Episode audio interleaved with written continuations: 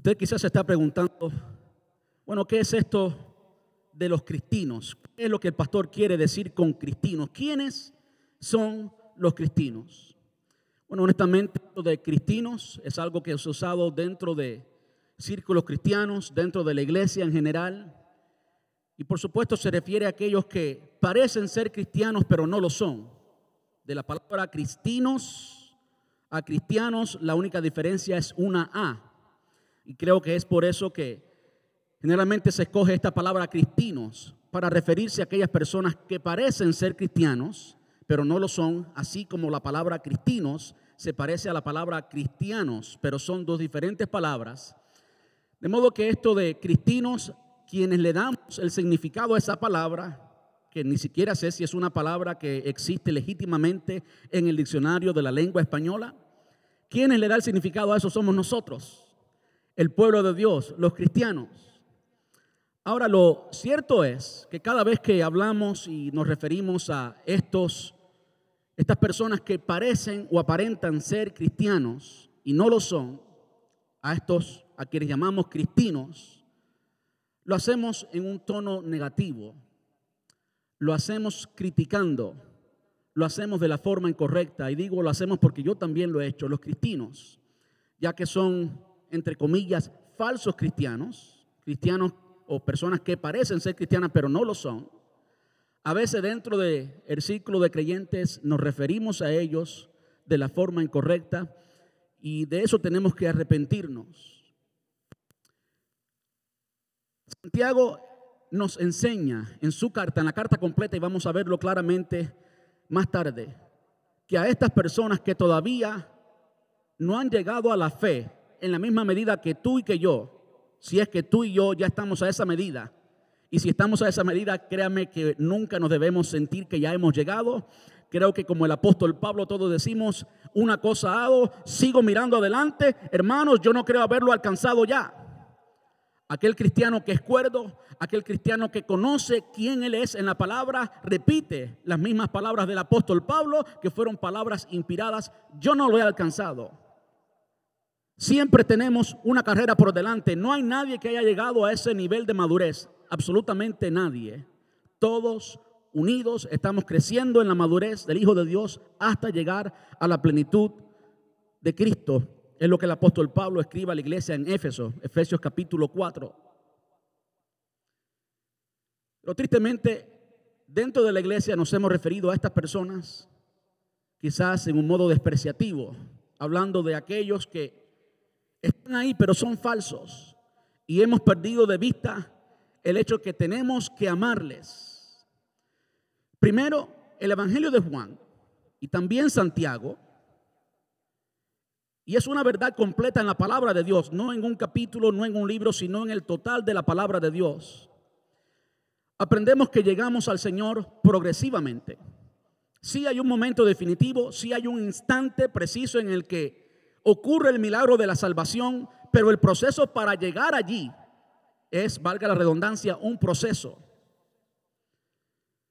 Es un proceso en que Dios puede emplear a varias personas. El primero de los discípulos fue Andrés, hermano de Pedro, y Andrés llevó a, conocer a llevó a Pedro a conocer a Jesús. Y Pedro era amigo o compañero de pesca de los hijos de Zebedeo, incluyendo también a Zebedeo su padre, Juan y Santiago. De modo que hubo un proceso en que cada uno de estos llegaron a conocer a Cristo. Y aunque muchos comenzaron conociendo cognitivamente, intelectualmente del Señor, llegó un momento en que ellos conocieron experimentalmente al Señor. Incluso ellos conocieron experimentalmente al Señor en Pentecostés.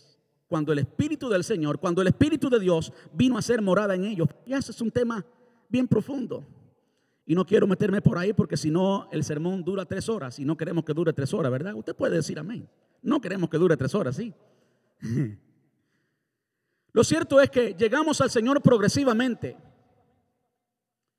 Y ninguno de nosotros tiene el discernimiento necesario para decir esta persona ya es madura espiritualmente, esta no, y esta persona es un cristiano. Ninguno de nosotros tiene la autoridad para decir eso porque no conocemos el corazón de la persona. El Señor ve más allá de lo que ven nuestros ojos, ve el corazón de la persona, de modo que nuestra posición es, en lugar de llamarle cristinos, es amarles. ¿Usted me escuchó bien? De hecho, creo que algo que se deja ver claramente en esta carta de Santiago es precisamente eso, el amor, el amor que este hombre le tenía a estas personas a quienes les escribía. De modo que esos son los cristinos. Ahora cuando leemos este pasaje, son los dos últimos versículos de la carta, dice así, mis amados hermanos, y yo sé que ya usted está debatiendo en su mente, como yo he estado debatiendo tanto tiempo acerca de esto. Aquí está el dilema de este pasaje. Pastor, ¿cómo es que tú me estás, me estás hablando de cristinos, personas que no son creyentes, que parecen, pero no son? Cuando aquí el encabezamiento del versículo es, mis amados hermanos. Vamos a ver ahorita detalladamente por qué, aunque aquí se le dice hermanos, no eran hermanos en la fe, no eran auténticamente cristianos al menos la persona clave a quien se le está atacando en este lugar. Vamos a verlo claramente. Así que no se preocupe, nomás abra su corazón, abra su mente y juntos escudriñemos las escrituras. Creo que el problema comienza por ahí. No vemos dibujado inmediatamente un cristino, sino que vemos literalmente mis amados hermanos. Ahora, algo que tenemos que entender hablando de la palabra hermanos,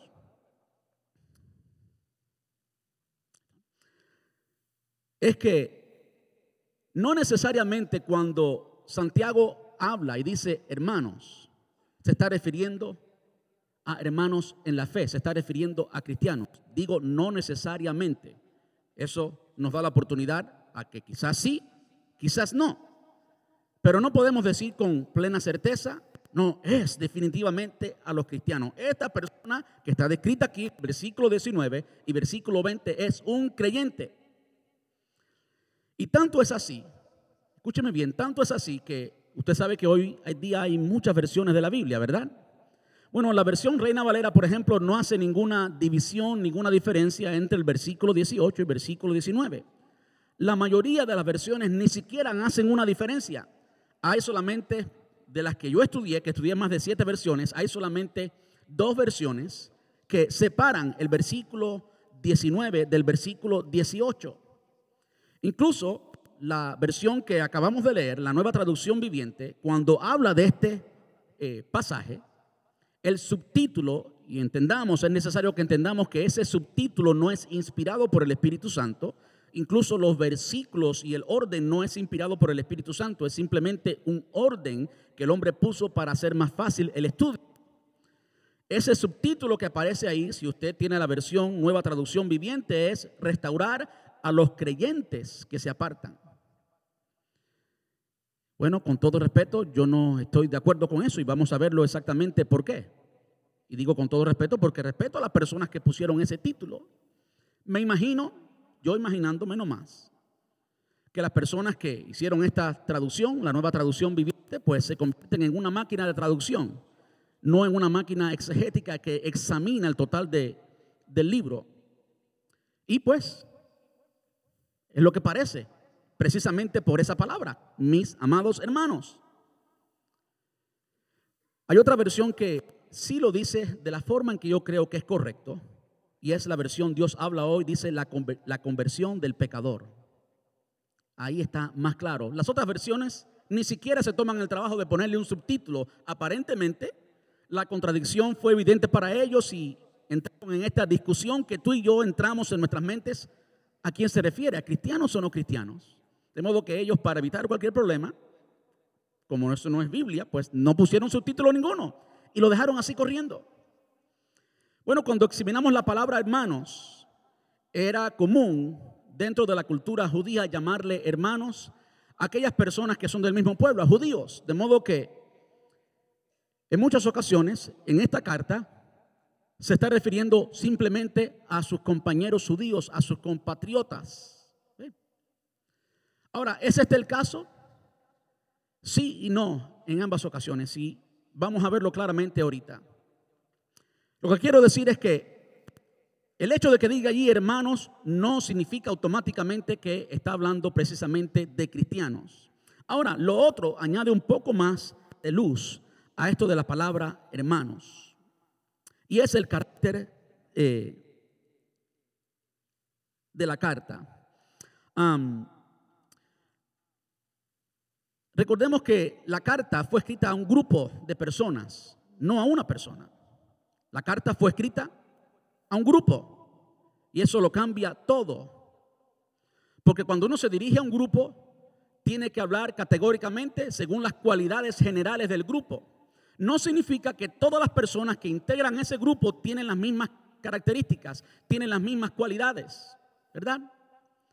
De modo que no todas las personas que habían en el grupo eran hermanos, pero como se le habla al grupo y la mayoría eran definitivamente hermanos y hermanos judíos, esta carta fue escrita a cristianos judíos precisamente que estaban dispersos en todo el imperio romano pues eso nos ayuda una vez más a entender que aunque le escribía a iglesias formadas por judíos, es posible que algunos de los integrantes de esas iglesias no eran cristianos, sino que eran cristinos. No obstante, aquí se, se refiere al grupo en general y por lo tanto se mantiene la palabra mis amados hermanos, mis amados hermanos. Ahora, después de haber estudiado el, el libro de Santiago, la carta de Santiago por tanto tiempo, y conocer un poquito más del corazón de Santiago, medio hermano de Jesús,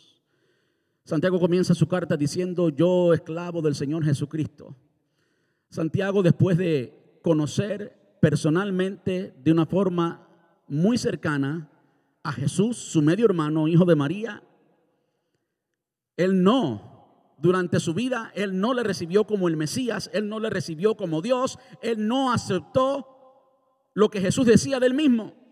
En un momento llegaron a decir su familia, incluyendo Santiago, que como que estaba loco. Después de la resurrección es que Santiago acepta todo lo que Jesús había dicho. Qué duro el corazón que tuvo Santiago todo este tiempo viendo tantos milagros viendo una exposición personificada de Dios, Dios, mismo enfrente de él y aún así no aceptar a Jesús. No fue sino hasta después de la resurrección que él acepta quién es Jesús. Santiago entendía el proceso de gracia, de regalo, de favor inmerecido que el Padre había tenido con él. La gracia que experimentó Santiago es una gracia que no hemos experimentado tú y yo. La gracia, el regalo, el favor inmerecido de haber conocido personalmente, haber comido, haber crecido, haber jugado trompos o haber jugado eh, canicas o bolas el Señor Jesús. ¿Usted se imagina eso? Eso es un regalo como ningún otro, ¿verdad? ¿Sí o no? Seguro que, bueno, hay mucho que podemos decir, pero al final estamos nomás imaginándonos. Santiago entendía la gracia que había recibido del Señor y esta misma gracia él ahora la transfiere a estos cristianos judíos que estaban dispersos. De modo que, de nuevo, después de conocer el corazón de Santiago en la carta y en el contexto general, entiendo que esa expresión, mis amados hermanos, es simplemente una expresión de amor al grupo en general, incluyendo aquellos que eran cristianos y no cristianos. ahora, dentro de, del contexto general, dentro de el corazón de Dios. Esto es algo común en la iglesia. El Señor Jesús cuando predicó acerca del reino de los cielos, básicamente lo que es ser cristiano. Si usted y yo somos cristianos, pertenecemos al reino de los cielos. Ser del reino de los cielos, ser del reino de Dios es lo mismo que ser cristianos, estar bajo su gobierno, servir a nuestro rey, Dios, ¿verdad? Eso es ser cristiano. Cuando el Señor Jesús habló de esto allí en Mateo capítulo 13, versículos desde el 24 al 30, habló de la parábola del trigo y la cizaña. No está en pantallas, no va a estar. El trigo y la cizaña. Y allí el Señor expresó claramente que junto con el trigo crece la cizaña. Y el trigo es trigo, pero la cizaña es cizaña, aunque se parezca mucho al trigo. Es un texto profético en el que el Señor nos dice, van a haber muchas personas dentro del grupo que van a lucir como trigo, que van a lucir como cristianos, pero no son cristianos.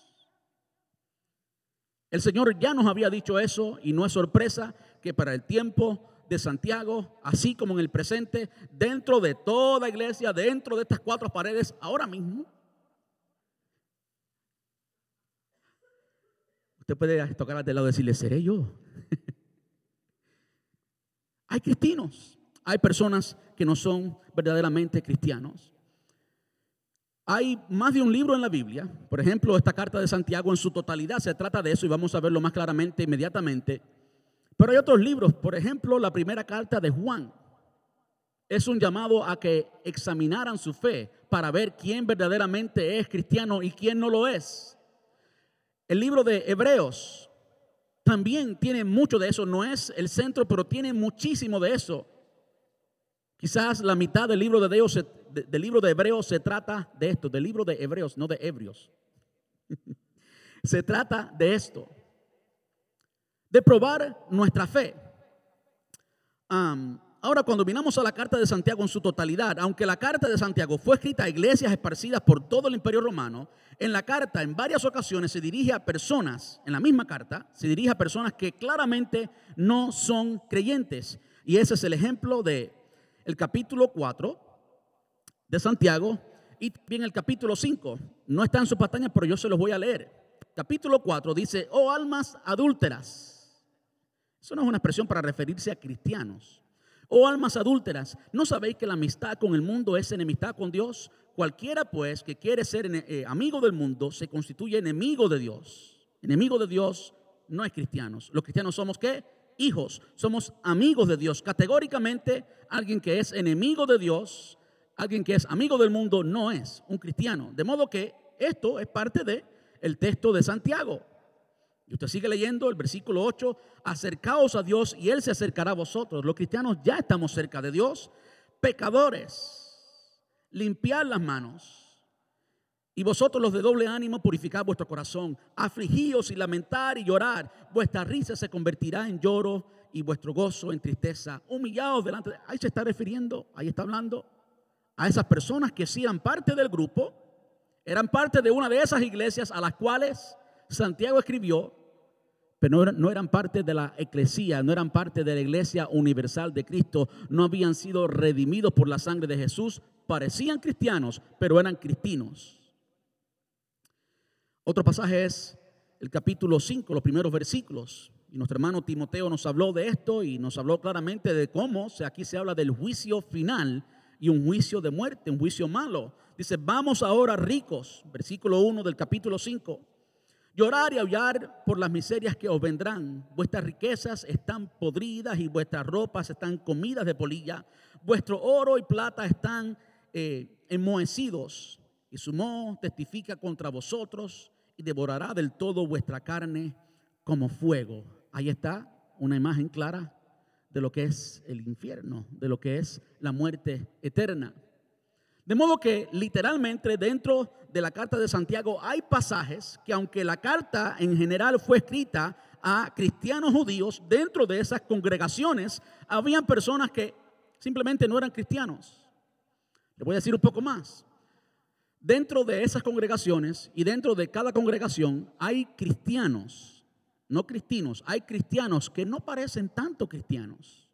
Hay cristianos que son bebés espirituales. Hay cristianos que dan fruto a 30%. Y ese cristiano que da fruto a 30%, si se da cuenta, todavía le queda un 70%. ¿eh? No luce como Cristo. Le falta mucho para lucir como Cristo. De modo que dentro de cada iglesia hay de las tres categorías. Hay de los que no son, hay de los cristinos de los que estamos hablando hoy, hay de aquellos que son bebés espirituales y se parecen más a cristinos que a cristianos, y hay cristianos que sí dan fruto a 60 y a 100. Y eso se parece más a Cristo. Ahora, nuestro deber es amar absolutamente a todos. Nuestro deber es amar absolutamente a todos. De modo que la carta de Santiago es, es una invitación a probar su fe y al mismo tiempo, la carta en la totalidad es una invitación a probar su fe y al mismo tiempo proveerle señales o medidas de madurez. Por eso la serie es titulada Medidas de Madurez.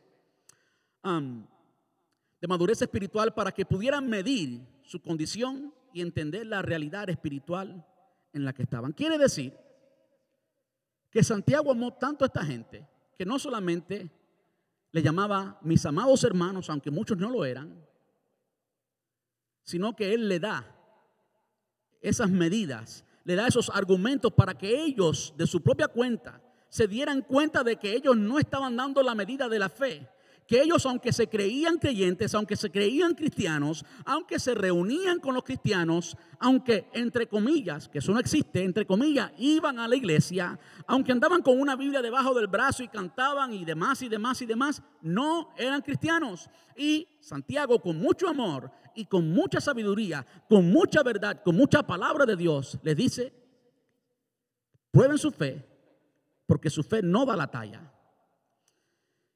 Después Santiago nos da todos los argumentos que hemos visto hasta ahora, todas esas medidas de fe, todas esas señales de madurez.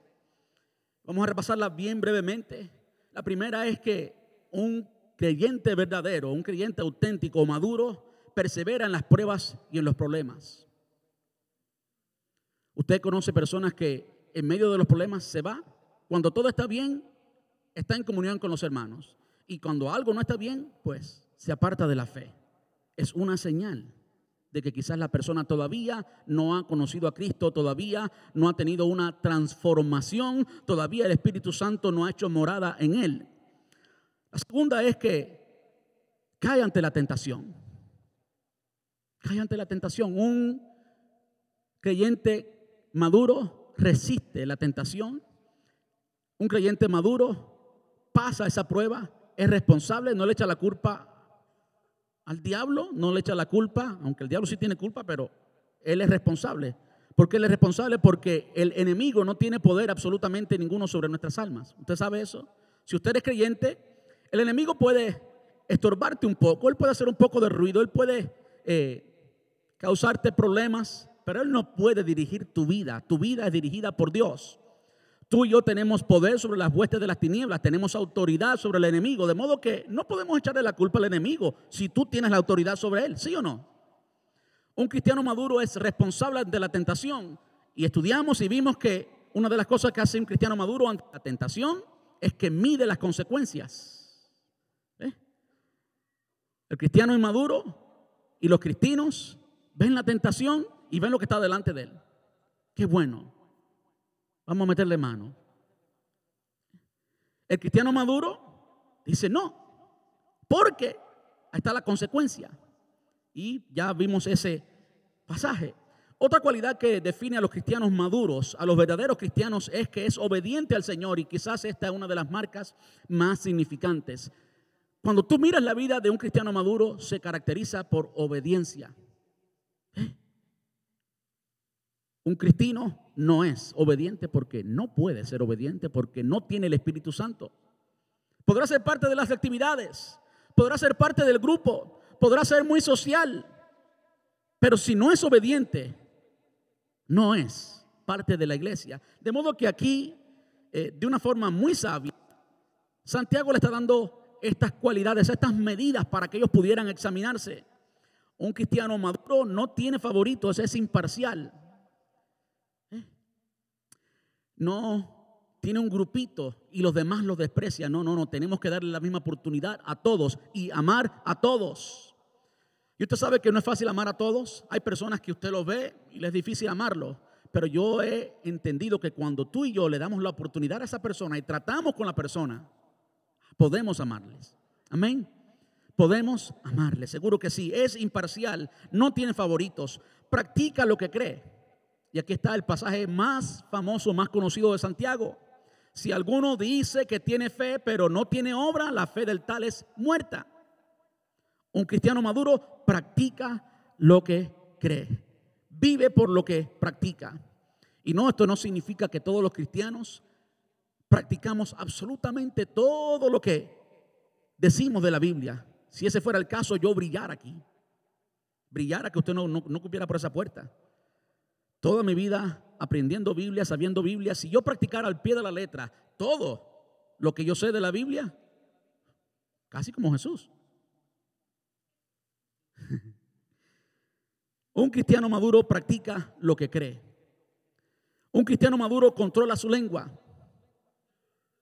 Un cristiano maduro controla su lengua, no está siempre hablando mal de todo el mundo. Eso es un chismoso, no un cristiano. Un cristiano tiene la sabiduría de Dios, tiene el temor de Dios y tiene toda la información que necesita para hacer decisiones correctas, decisiones que agraden al Señor. Eso es un cristiano maduro. No ama al mundo, sino que ama a Dios. No es un mundano. Su vida no está caracterizada por los placeres de este mundo y por los sistemas de este mundo. Su vida está caracterizada por amor a Dios. No las cosas del mundo, sino amor a Dios. No es autosuficiente, sino que depende de Dios. Pastor Jorge Torres nos habló de eso. Es dependiente de Dios. Eso es lo que es un cristiano. Alguien que depende del Señor. Espera pacientemente en el Señor. Timoteo nos habló de esto. Aún en medio de los problemas, en medio de la tribulación, ese cristiano maduro espera pacientemente como nos habló Fabio hace dos domingos atrás, tiene vida de oración, tiene una relación con Dios, habla con Dios, hay vida de oración. Eso es un cristiano maduro. Santiago nos habla de todas estas cualidades y simplemente quería mencionarlas por encima. De modo que la carta completa ofrece los argumentos necesarios para que los cristianos, o perdón, los cristinos entiendan que no son cristianos. Y claro, Santiago le ofrece esto con mucho amor, amados hermanos el versículo 19 y 20 es el final y la conclusión no solamente del capítulo, sino de toda la carta. Así que vamos a analizarlos claramente. Versículo 19 y 20. Cuando usted analiza el versículo 19 y 20, lo primero que debemos entender es que es una nueva, es una nueva idea. Aunque hay muchas versiones que siguen corrido y vamos a verlo, vamos, vamos a ir allí.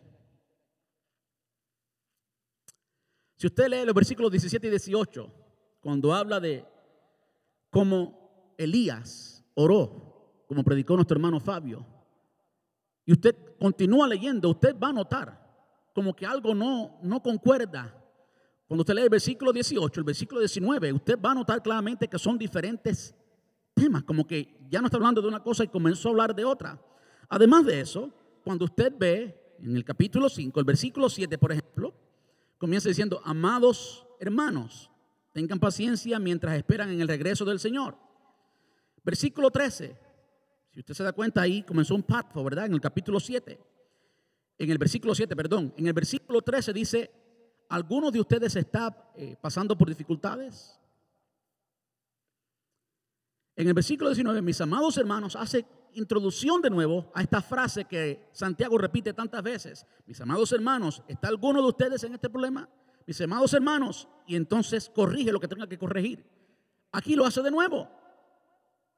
Es una idea aparte, es una idea completa. Y en esa idea está el resumen del capítulo completo. Está el resumen no solamente del capítulo, sino del libro completo, es lo que quise decir. Vamos a ver eh, ese pasaje precisamente. Lo primero que quisiera que notáramos allí es, vamos a leerlo, mis amados hermanos, si alguno de ustedes se aparta de la verdad y otro lo hace volver, pueden estar seguros que quien haga volver al pecador de su mal camino, salvará a esa persona de la muerte y traerá como resultado el perdón de muchos pecados. Nótese que lo que está caracterizando a esta persona de la cual habla este versículo, el versículo 19, aunque le dice mis amados hermanos, está hablando en general, notes el carácter plural, amados hermanos, está hablando en general. Miren las cualidades de esta persona. Primero es que se aparta. Y la palabra original en griego es que se extravía. En inglés se dice wandering. Está por ahí dando vueltas, como que no pertenece todavía. Está por ahí pues eh, la palabra que se usa precisamente es la palabra para referirse a cómo los planetas están dando vuelta alrededor del Sol. Así andan los cristinos. Todavía no son parte, aunque están conectados a ese sistema. Y se le llama aquí, amados, amados hermanos, está apartados. La capacidad de apartarse es característica de alguien que todavía no es parte del cuerpo. Alguien que todavía no es cristiano, alguien que todavía no es creyente. Mire como el Señor Jesús mismo lo dijo en Juan capítulo 8, versículo 31. Jesús le dijo a la gente que yo en él, ustedes son verdaderamente mis discípulos si se mantienen fieles a mis enseñanzas. Eso describe un cristiano, eso describe un verdadero discípulo. Si que si se mantienen, de modo que alguien que se extravía, alguien que está lejos, alguien que se aparta, es descriptivo de alguien que no pertenece, es una cualidad de aquellos que no son cristianos todavía. Vamos a ver cómo aquí no está hablando, escúcheme bien, aquí no está hablando de alguien que está frío espiritualmente, no, aquí no está hablando de eso. Aquí no está hablando de alguien que está luchando con un pecado. Hay nuevos creyentes en la iglesia que se convirtieron al Señor, ya son cristianos, ya han sido salvos. La gracia de Dios y la salvación no es adquirida por ellos poquito a poco, no, ya son salvos. Ahora, lo que sí es progresivo es la santificación. Dios va a transformar la vida de esas personas poco a poco, en la medida que esa persona sea sensible y responda al Espíritu Santo, en la medida que esa persona se relacione con el Espíritu Santo, entonces el Espíritu Santo opera la santificación y la persona se parece eventualmente más a Cristo, pero el día uno esa persona era tan cristiano como el día 100 y como el día 500. Porque no se depende del proceso y de cómo, cómo se desenvuelva el creyente, sino del acto de gracia que Jesús hizo por él en la cruz del Calvario. Ya él aceptó a Cristo, ya es creyente. ¿Se da cuenta? Aquí no se está hablando de alguien que está luchando con un pecado y muchos de estos cristianos nuevos ya son cristianos, pero poco a poco van conquistando áreas en su vida. De modo que pueden incluso estar luchando con un pecado, aún siendo cristianos. Ese no es el caso aquí. Aquí se habla de alguien que está apartado, de alguien que está extraviado, de alguien que está perdido, de alguien que anda dando vueltas, deambulando a ver a dónde pertenece, alguien que no pertenece todavía al cuerpo de Cristo. De modo que esa es una de las primeras cualidades la palabra se usa en Mateo capítulo 22, versículo 29. Dice, Jesús está hablando y dice, el error de ustedes es que no conocen las escrituras y no conocen el poder de Dios. No conocen las escrituras y no conocen el poder de Dios. Y esa es una cualidad que precisamente describe a esos cristianos. Nunca llegan a profundizar en las escrituras y nunca llegan a experimentar, a conocer experimentalmente el poder de Dios. También en Tito capítulo 3, versículo 3 se usa esta palabra. Dice, en otro tiempo nosotros también éramos necios y desobedientes, fuimos engañados. Esa palabra engañados es la misma palabra que se usa aquí en Santiago. Y en Hebreos capítulo 10, versículo 29 también se refiere a lo mismo. Dice, piensen pues cuánto mayor será el castigo para quienes han pisoteado al Hijo de Dios y han considerado la sangre del pacto, la cual nos hizo santos, como si fuera algo vulgar o inmundo, y han insultado y despreciado al Espíritu Santo que nos trae la misericordia de Dios. Aquí se está hablando de alguien que no es creyente, alguien que no es cristiano, alguien que está expuesto a la verdad. Es por eso que se habla de pisotear la sangre de Cristo y de menospreciar al Espíritu Santo. Sí, esta persona no fuera parte de una iglesia, parte de un grupo, no hubiera tenido ni siquiera la oportunidad de pisotear la sangre de Cristo y de ignorar o menospreciar al Espíritu Santo. Aquí se está hablando de personas que no, claramente no, lo que aquí habla fuerte, no son cristianos, no son creyentes. Ahora, algo más que se nos dice de esta persona es que necesita volver y le hace volver, ¿verdad? Y ese volver es convertirse. Ese volver es convertirse, es una transformación, no es simplemente regresar a, ser parte del grupo, no, no, no, no, no. Lo que esa persona necesita es una transformación. ¿Y transformación de qué? Vamos a verlo. Ahora, esa palabra transformación o volver, convertirse, también se usa en Hechos capítulo 3, versículo 19. Dice, ahora pues, arrepiéntanse de sus pecados y vuelvan a Dios para que sus pecados sean borrados. ¿De quién se está hablando aquí? ¿De un cristiano o de un pecador? De un pecador, es la misma palabra. Arrepiéntanse, vuelvan, conviértanse. Lo tercero que me da a mí la impresión de que esta persona es legítimamente un cristiano, alguien que parece un cristiano, pero no lo es, es que se le llama literalmente al pecador. Al pecador. Y usted puede decir, bueno, pastores, es que todos somos por naturaleza pecadores. Sí, es cierto que todos somos por naturaleza pecadores. Y hasta que esta carne sea redimida, seremos por naturaleza pecadores. Siempre va a haber una tendencia al pecado, que siempre debemos, esa carne debe morir. Debemos hacer morir por el espíritu las obras de la carne, ¿sí o no? Es lo que, es lo que la palabra enseña. Pero la Biblia no nos llama a nosotros categóricamente pecadores. Vamos a ver cómo esta palabra de pecadores se, se refiere precisamente a personas que son no salvas, a personas que no tienen a Dios, son pecadores. Por ejemplo, en Mateo capítulo 9, versículo 13, dice, y pues, y aprender lo que significa misericordia quiero y no sacrificio, porque no he venido a llamar a justos, sino a pecadores. Ahí hace una distinción clara entre uno y otros categóricamente pecadores son aquellos que no tienen a Cristo, aquellos que no son justos y necesitan arrepentirse, necesitan convertirse. Romanos capítulo 5, versículo 8 dice, pero Dios mostró el gran amor que nos tiene al enviar a Cristo a morir por nosotros cuando todavía éramos qué? Éramos pasado pecadores. Sí, mas Dios muestra su amor para nosotros en que siendo aún pecadores, Cristo murió por nosotros. Así lo dice la Reina Valera del 1960. De modo que cuando aquí se caracteriza a esta persona que inicialmente se le introduce como amados hermanos, de nuevo hablando al grupo en general, en realidad la persona que se describe es lo que dice aquí literalmente, un pecador, alguien que no es cristiano, alguien que es un cristino. Ahora, miren además de eso, de su mal camino, estoy hablando de palabras que están literalmente ahí de su mal camino. Ahí se describe el estilo de vida. Ese de, eso de su mal camino es el estilo de vida de la persona. De modo que el camino del creyente, el estilo de vida del creyente no es un camino de mal. Juan, de nuevo hablando precisamente de lo mismo, primera de Juan, nos dice que el cristiano no peca. Y lo que quiere decir eso no es que el cristiano nunca peca. Por supuesto, todos pecamos y si, leemos el contexto de Juan, vamos a entender que todo cristiano peca. Incluso dice que aquel que dice que no tiene pecado hace a Dios mentiroso. Todo cristiano peca. Pero cuando dice que el cristiano no peca, que parece contradictorio, lo que está diciendo es que eso no es lo que el cristiano hace. Un carpintero hace carpintería, un albañil, albañilería, un camionero anda en su camión y un cristiano vive en santidad. Así como un mundano, o como un cristiano, o como un no cristiano peca. Desde ese punto de vista, el cristiano no peca, no es su estilo de vida. ¿Se da cuenta?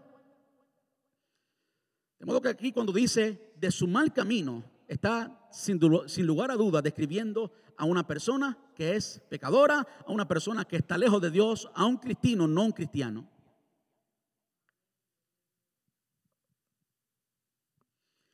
Con más claridad nos dice después que lo salvará de la muerte. Sí, lo salvará de la muerte. ¿De qué muerte está hablando aquí? ¿De la muerte física? No, es de la muerte espiritual, es de la segunda muerte. De modo que si esta persona necesita ser salva de la muerte, evidentemente no es creyente, no es cristiano. Claro, ¿verdad? Y por último, necesita el perdón de muchos pecados. Es lo último que dice, muchos pecados. Esto también es un indicativo de que esta persona no es cristiana, es cristiano quizás, eh, no es creyente. ¿Por qué? Porque cuando un cristiano es perdonado, esos muchos pecados son perdonados. Y si cuando un cristiano comete un pecado, sí debemos arrepentirnos, pero no serían muchos pecados o multitudes de pecados. Eso es un indicativo más que aquí se está refiriendo a una persona que es un cristiano, no un cristiano una persona que tiene muchos pecados por perdonar y no solamente el pecado que cometió un día, sino que tiene muchos. Se está refiriéndose sin lugar a dudas a un cristino. ¿Por qué un cristino? Porque está dentro de la iglesia, está dentro del grupo, pero no es parte de la iglesia. ¿Con qué concluimos? Bueno, con la misma conclusión que llegó Juan allí en su primera carta, capítulo 2, versículo 19, y Juan lo dice aquí muy claramente.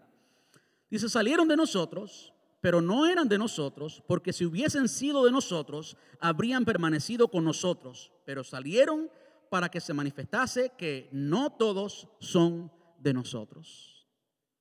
No todos son cristianos en la iglesia, hay cristianos también. Bien sencillo, ¿verdad? Bien claro. Ahora, ¿por qué es importante ver que esta persona es un cristiano y no un cristiano? ¿Por qué eso es importante?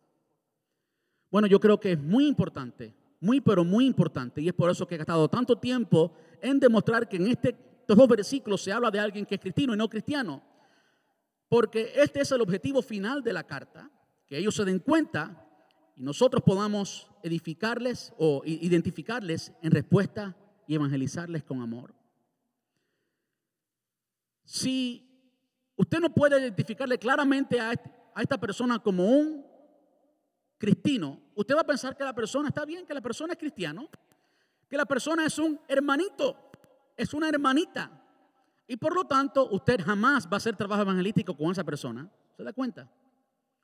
Ahora, cuando usted y yo conocemos a través de la palabra y a través de todas estas señales que vimos ahorita, que la persona, por más que venga a la iglesia, entre comillas, por más que ande con la Biblia y por más que haga y haga, es un cristiano, entonces ahora esa persona se convierte en lugar de un hermano, se convierte en campo evangelístico, se convierte en una persona a la cual tú tienes que evangelizar, incluso tienes que evangelizarlo con mucho más sabiduría, con mucho más oración, con mucho más amor a alguien que no lo es. Porque ya esa persona ha sido expuesta a la verdad y no ha cambiado. De modo que toma mucho más convertir a un cristiano que a un mundano totalmente.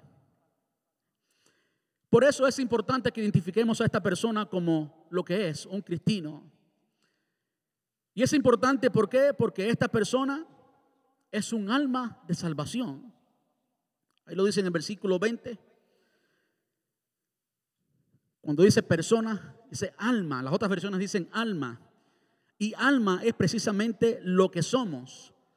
Alma es lo que somos. No somos un cuerpo con alma y espíritu. Escuche bien eso no somos un cuerpo con alma y espíritu. El cuerpo en un momento queda deshecho. Nuestra identidad, nuestra esencia no está en el cuerpo.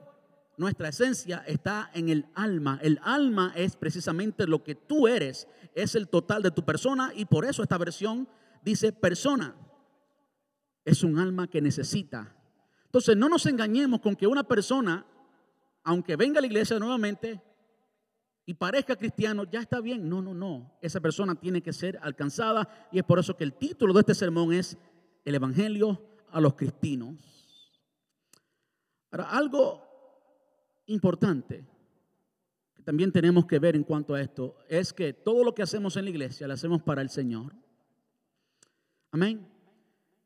En Lucas capítulo 15 hay tres parábolas. Está la oveja perdida, la parábola de la oveja perdida, la parábola de la moneda perdida y la parábola del hijo pródigo, el hijo perdido. Uno. ¿Cuántos conocen esa canción que dice eran 100 ovejas, llamado pastoral? Eran 100 ovejas que había en su rebaño. Lindo, ¿verdad? Él deja las 99 para buscar una. Yo quiero decirle, esa una ha estado con el rebaño y luce como rebaño. Y esa una hay que amarla. Y esa una hay que alcanzarla porque todavía es cristiano o no cristiano. Ese es el mensaje que Santiago nos quiere dar hoy. Ahora, cuando miramos a estos tres, estas tres eh, parábolas, la oveja perdida, la moneda, moneda perdida y el hijo perdido, hay un denominador común, hay algo que ocurre en las tres, y es que al final el Padre se regocija hay gozo cuando tú y yo alcanzamos a un cristino. Los cristinos no son nuestros enemigos, los cristinos son almas que nos necesitan. Aunque muchas veces son, eh, son categorizados como falsos cristianos, bueno, nuestro trabajo no es decirle falso, te vas para el infierno, nuestro trabajo es alcanzarlos y mostrarle que necesitan arrepentirse con mucho amor, como lo hizo Santiago, y con mucha convicción, con mucha verdad, con la palabra de Dios, no con falta de amor. Además de eso, este es, esta es la forma en que Dios opera. ¿Por qué Dios va a salvar a tanta gente de fuera si las personas de la casa no han sido salvas todavía? En la gran comisión hay un patrón. ¿eh? Y es que tenemos que alcanzar primero a los de la casa ¿eh? y después los de Samaria y así hasta lo último de la tierra. Y esto fue precisamente lo que ocurrió con la vida de los discípulos. Esto fue lo que sucedió con la vida de Pedro, Pedro y sus hermanos. Usted se ha puesto a pensar por qué es que cuando hay una familia que comienza a servir al Señor, lo que debe ocurrir quizás a largo plazo es que los otros también conozcan a Cristo. Esto sucedió con Pedro de nuevo, Pedro y su hermano Andrés. Esto sucedió con Juan y Jacobo, otros discípulos. Esto sucedió allí en Hechos 16 con el carcelero. Esto sucedió con Lidia y usted puede leerlo. A mí me encanta el capítulo 16 de Hechos. Cómo el Evangelio llega a un hogar y afecta a toda la familia. La familia llega a la salvación eventualmente. Y sé que ese no es el caso siempre. Pero lo que quiero decir es que los que están cerca de nosotros son los primeros que tenemos que alcanzar. Y qué trabajo pésimo ha hecho la iglesia en alcanzar a esos. Qué trabajo pésimo hemos hecho los cristianos cuando alguien falla y lo pateamos. Qué trabajo pésimo hemos hecho cuando alguien comete un error, por grave que sea, y condenamos a la persona y la persona termina huyendo de la iglesia y jamás quiere saber de iglesia. Creo que la iglesia tenemos que arrepentirnos y tenemos que amar a los cristinos porque los cristinos también son alma de salvación. Son alma de salvación y alegra el corazón de Dios cuando uno se arrepiente, cuando esa oveja perdida regresa, cuando tú y yo hemos hecho que esta persona regrese, se vuelva a Cristo, entonces hemos ganado esa alma y hemos llegado a perdonar multitudes de pecados. No es que le perdonemos nosotros, sino que fuimos parte del proceso. Creo que tenemos que cambiar. Hablando con muchos pastores, se dice que la iglesia de hoy crece por transferencia y queremos hacer todo lo posible porque no sea así. Por transferencia es que las personas se van de una iglesia y van a otra. De modo que esa otra iglesia creció porque cristianos ya fueron transferidos allí. Cristianos y cristinos y todos son transferidos, ¿ves? no solamente los cristianos. ¿Y por qué pasa eso? Bueno, muchas veces, no siempre, pero muchas veces es porque los cristianos y los líderes y los que se creen espirituales y maduros han maltratado a aquellos que han considerado cristianos, incluso a los cristianos que dan poco fruto. Tenemos que arrepentirnos y cambiar y amar a todos porque es lo que agrada el corazón de Dios. Agrademos el corazón de Dios y no nuestro propio corazón.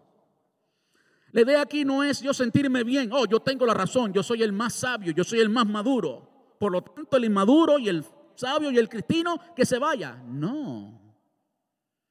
Si eres tan maduro y tan sabio y demás, tienes que amar a ese cristino. ¿Usted se da cuenta cómo Santiago lo acaba de hacer? Yo le invito a que usted lea el Evangelio según San Juan.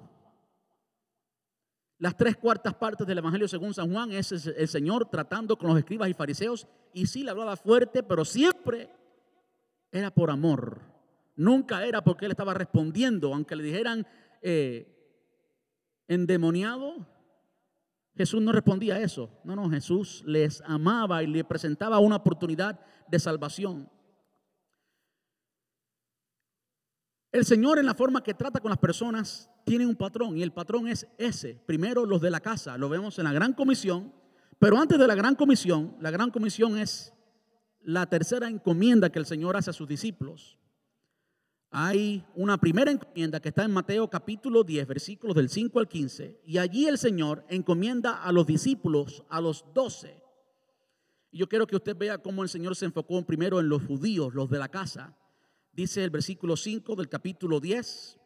A estos dos envió Jesús y les dio instrucciones diciendo, por camino de gentiles no vayáis y en ciudad de samaritanos gentiles no entréis, sino id tras las ovejas perdidas de la casa de Israel, a judíos, y yendo predicando y diciendo, el reino de los cielos se ha acercado. El Señor quiso salvar primero a los de la casa por pecadores que eran por sepulcros brancados como era, aún así el Señor les mostró amor y ese es el modelo que tú y yo debemos seguir, el modelo de Cristo. Si Él primero salva a los de la casa antes de convertirnos en la iglesia que va por toda la comunidad, tenemos que restaurar a los cristianos que estén, a los cristianos que han llegado a nuestro lugar, a los cristianos que han llegado a nuestro lugar y a toda persona que está con nosotros. Tenemos que mostrar el amor de Cristo y toda justicia y todo juicio final. Dejemos, dejemos dejémoselo, dejémoselo al juez. ¿Cuántos dicen amén? Ahora por último, quiero que vean en el versículo 19 quién es responsable de esto. ¿Quién es responsable de esto? Dice, y otro le hace volver. Y otro le hace volver. ¿Quién es ese otro? Ese otro es cualquier cristiano. De modo que no es el trabajo del pastor, no es el trabajo del líder, no, no, es el trabajo de todos y otro, que otro, cualquier otro. Si usted es cristiano, tú tienes el amor de Cristo, tú debes amar a estas personas, amar a los cristianos, amar a los cristianos que dan poco fruto, amar a los cristianos que dan mucho fruto. Tu vida debe ser caracterizada por el amor, de modo que tú eres la persona responsable. De modo que yo quiero hacer un llamado. Piense conmigo cuántas personas tú conoces que eran de, pero ya no son. ¿Cuántas personas tú conoces que eran parte de una iglesia y que hoy no lo son? ¿Cuántas personas, piensa, piensa por un momento, cuántos cristinos tú conoces que tú mismo has criticado por la falta de madurez y por el carácter de esa persona? Y hoy no le sirven al Señor.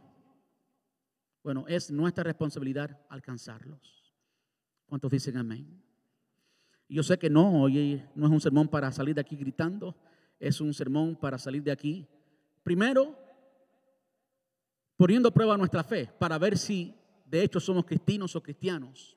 En las palabras de Santiago, si alguno dice tener fe y no tiene obras, la fe del tal es muerta.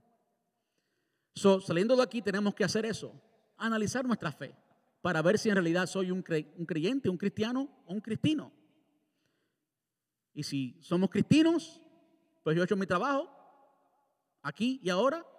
Hay que arrepentirse y hay que conocer al Señor.